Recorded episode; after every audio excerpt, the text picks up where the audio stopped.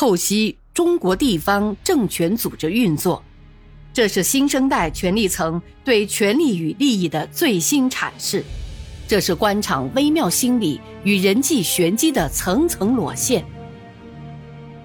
请听现代官场小说《生死博弈》。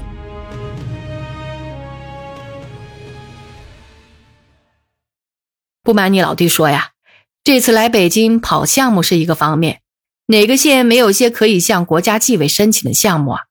可为什么单单找你们几个县来的人可都是我提的名单啊？柳市长斟酌了好几遍才定下来。你想想，水库移民经费能争取民政部的补助，你不就为临溪人民办了一件功德无量的大好事儿吗？也是为你晋升增加了厚厚的一块砖吗？对不？这时只有汪东胜点头的份儿了。心里还有些感激王道广，刚才因住房安排的不满已经算不得什么了。他甚至觉得王道广眼里还是有他这个前任主任的，双方的称呼也就亲密了许多。老哥，男为女考虑的这么周到，真是谢谢了。王东胜说：“啊，不过你这次既然来了，就要想办法争取办几件事儿，回去好有个交代呀。”王道广话锋一转，要给他加点压力，也要让他出点血。嘿，你老哥放心，按你的安排，该怎么办就怎么办，该花的钱就花。这里办事的行情我知道，需要我出钱出力的时候，你就说一声。此时，王道广的手机响了，是柳王明打来的。啊，师长，我现在外面办点事儿。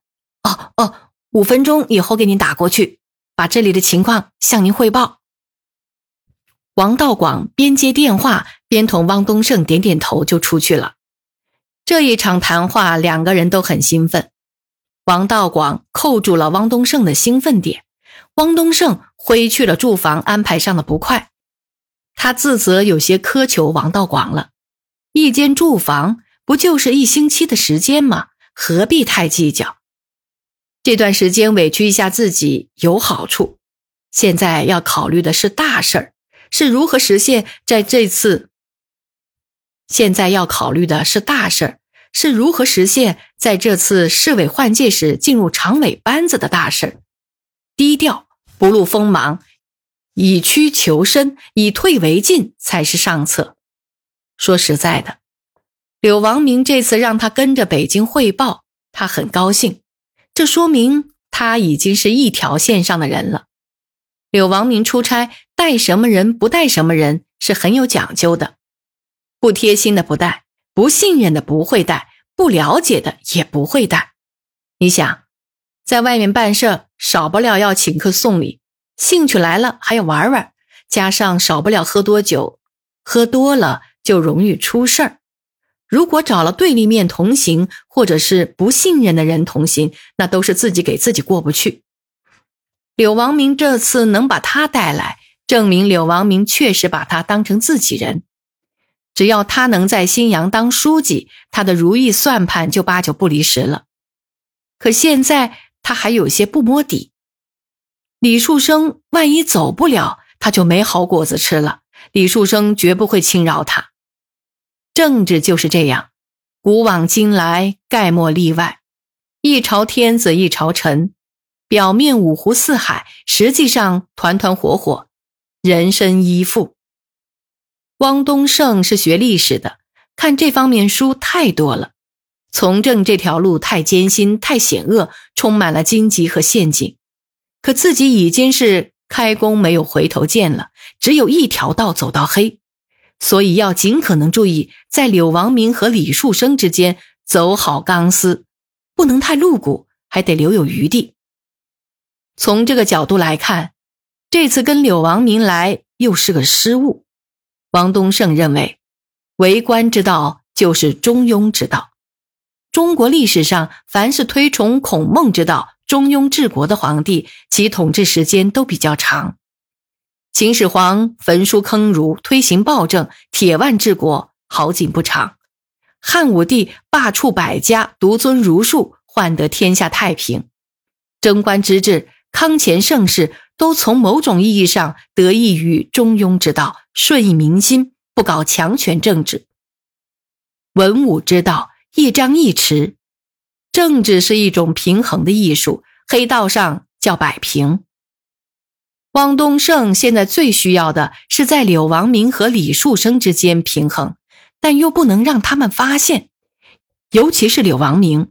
如果让他发现了自己在以强，也绝不轻饶。自己几年来所花费在柳王明身上的投资，也就成了呆账死账。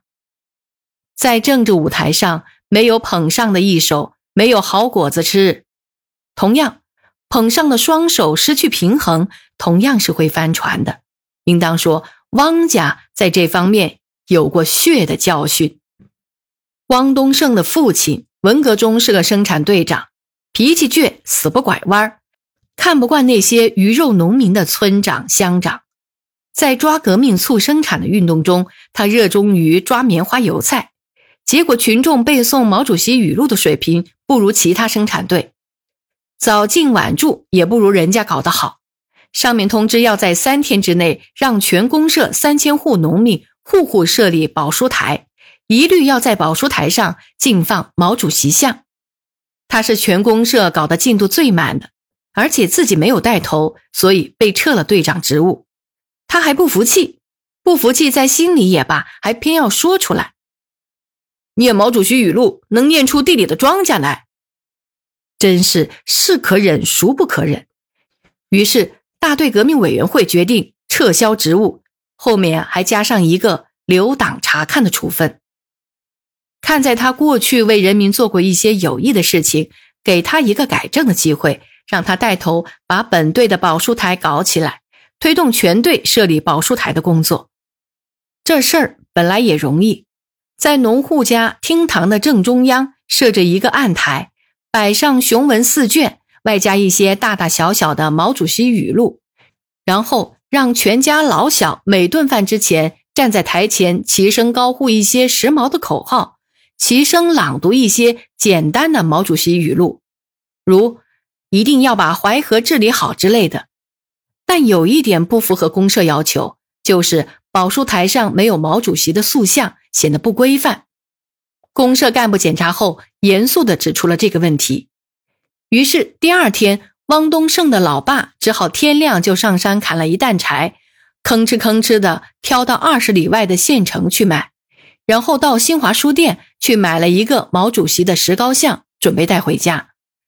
可就是这个石膏像到手后，他有些犯难了：一个赤膊，一条短裤，两根捆柴火的绳子，一根扁担。这个毛主席往哪里搁呢？搂在怀里不行，石膏粉脱落，弄得一身的白粉；托在手里不行，二十多里山路无法坚持；身边又没个兜。还真不知道怎么把老人家给请回去呢。他急中生智，用捆柴火的绳子把老人家五花大绑的捆了起来，扛上肩就往家里走。这一走不打紧，吸引了小镇上所有人的眼球，见了的人眼睛都睁得圆圆的，很多人都倒吸着冷气，有人跟着窃窃私语。汪东胜的老爸开始并没有怎么注意。可还没走出小镇多远，一彪人马从后面追杀过来，把毛主席解救出来，用绳子把这个赤膊上阵的现行反革命分子绑得扎扎实实，送到保卫部去品尝无产阶级专政的铁拳。于是，汪东胜的老爸在一九七八年才得以平反，出狱后简直就变了一个人。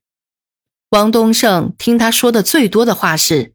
识时务者为俊杰，在这点上，汪东胜可以自豪地说，没有给老爸丢脸。他觉得光识时务还远远不够，识了如何把握自己，在激流翻滚的浪潮中踏出一条坦途才是重要的。既感受波涛汹涌的刺激，又能坐收渔翁之利，才是高手。他要在这次新阳的政治洗牌中。好好把握自己。想到这里，他点燃了一支香烟，拉开了窗帘，凝望着长安街不息的车流，陷入了沉思。同汪东胜的凝重相比，朱春平心情是轻松愉悦的，甚至有点春风得意。他长期在农村工作，来北京的机会不多，攀手指头也算不过三四次。北京的很多景观，他是从电视上看到的。搭上了柳王明这班车，他这两年也算是官运亨通了。从一个县委副书记到云纺县任任县长，代县长的“代”字去掉，不到一年就跳进了吸人眼球的民政局。进了城不说，还是个大家公认的肥缺，是个行善积德、做好事的单位。他觉得柳王明这个人够意思。其实自己并没跟他办过什么事儿，不过给他打了一个小报告，把李义德那天晚上去李树生家的情况及时报告了他。接上关系后，过年过节走动走动，送个几千万把块钱表示表示。你别看柳王明还真够意思，就没有忘记他。说实在的，在县里当个县长。逢年过节，各种名目收个三五万块钱很正常，有的送了礼还连名字都对不上号，打水漂的多着呢。何况柳王明这级干部，送钱送物对他来说已经不在价值的大小多少了，而在于考察你心目中有没有他这个人。过年过节在他面前晃动一下，他就知道你心里还是有他这个市长。晃动的频率越高，就越亲近，再发展就算是自己线上的人了。领导也是人嘛，是人就有人性共同的弱点，听顺耳的话，用顺手的人，这些事儿，朱春平似乎这两年才明白。过去他总是轻信领导做报告说的，用干部要讲政绩，凭德才，重公认，要德才兼备，要如何如何。于是他在下面拼命的干，政绩也不少，就是提拔的时候没有名字。后来他悟出了道理，现在讲市场经济，市场经济的特点是做市场，要抓销售，抓销售就要会推销。干部也是买方市场，你不到领导面前推销，领导怎么了解你是好产品呢？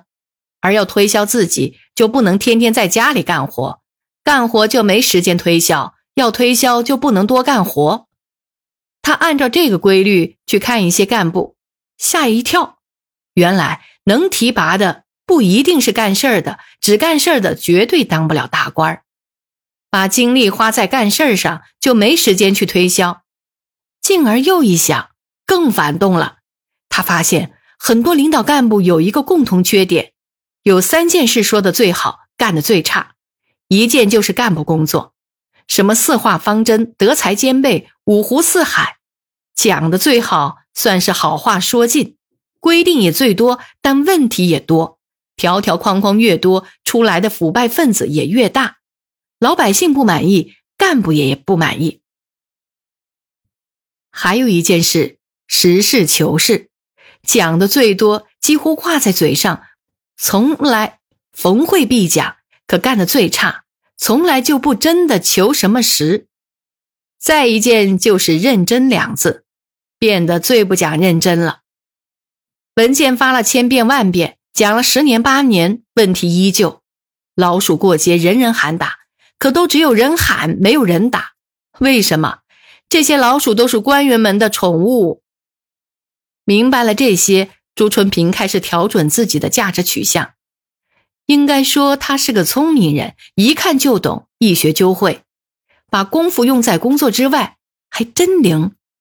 碰上个柳王明，使他顺风顺水过上了几年好日子。现在他的任务是要牢牢的贴在柳王明这条船上，做好屁股下的这个位子。这次柳王明能把他带到北京，他感到心里暖洋洋的。北京人不愧是天子脚下的臣民。该吃的吃了，该玩的玩了。他这次来，嘚嘚嘚。北京人不愧是天子脚下的臣民，该吃的吃了，该玩的玩了。他这次来要见识见识，所以吃过饭已经十点多，他拉上纪委的一个干部，来到北京站边的一家足浴馆，要洗洗脚。一进门就感到里面气度非凡，迎宾小姐彬彬有礼，把她引到三楼。走廊里浅黄色昏暗的灯光，使里面的活动有些若明若暗，充满着诱惑。朱春平借着昏暗的灯光，把眼光四处扫了个遍。一间间软包厢遮盖着模糊的光亮，门有大开的，有虚掩着的，有三人间的，有两人间的，也有多人间的，都摆着躺椅，铺着洁白的浴巾。他们被安排在一间两人包厢里，两人在小姐的伺候下躺了下来，